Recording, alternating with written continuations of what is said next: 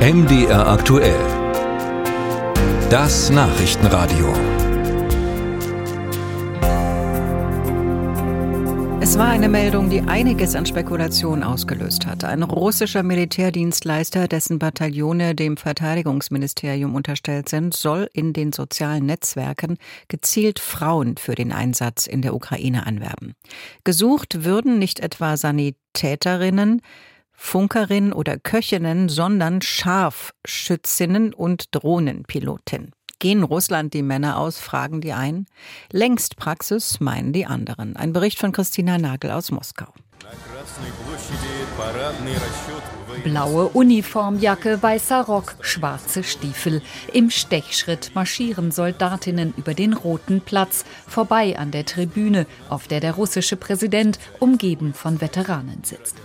Seit 2016 ist das Frauenkontingent fester Bestandteil der großen Militärparade.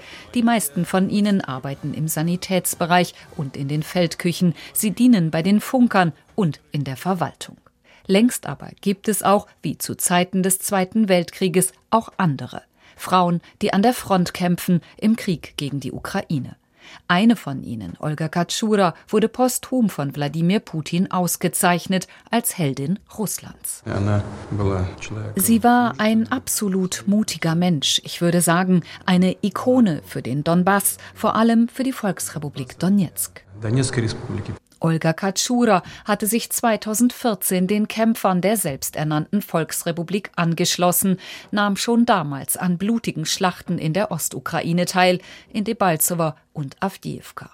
Als erste Frau befehligte sie eine Division. Nach ihrem Tod im vergangenen Jahr erschienen Dokumentationen. Das Staatsfernsehen würdigte sie als wahre Patriotin, als Vorbild.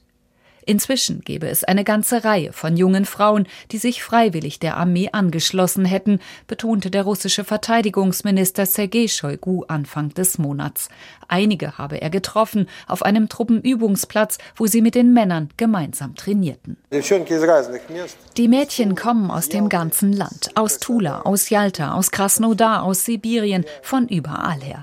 Ganz ehrlich, ich bin erstaunt, dass es so viele freiwillige Frauen gibt, die die Aufgaben nicht schlechter erfüllen als die Männer. Und die, darauf legt Natalia, Kampfname Walküre im Interview mit Pravda Ru Wert, psychisch stabiler und belastbarer sein. Auch sie wollten ihren Teil zur Vaterlandsverteidigung leisten.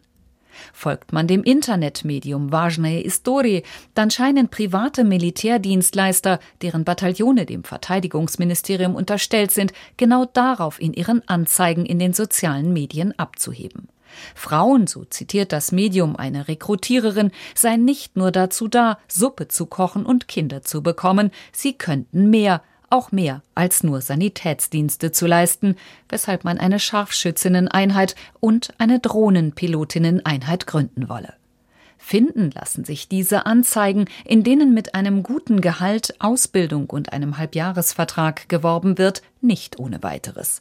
Vielleicht, weil sie nur gezielt gepostet werden, vielleicht aber ist auch alles nur ein Fake.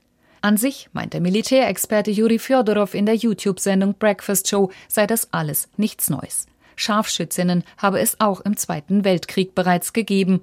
Vorstellbar sei es durchaus, dass über solche Zusatzkontingente nachgedacht werde. Das deutet natürlich auch darauf hin, dass es in manchen Bereichen nicht genügend Männer gibt. Schon jetzt wird jeder genommen, der genommen werden kann. Die Frage sei, wie viele Frauen tatsächlich bereit seien, an die Front zu gehen. Drohnenpilotinnen haben sich angeblich bereits ausreichend gemeldet. Offiziell kommentiert wird all dies bislang nicht.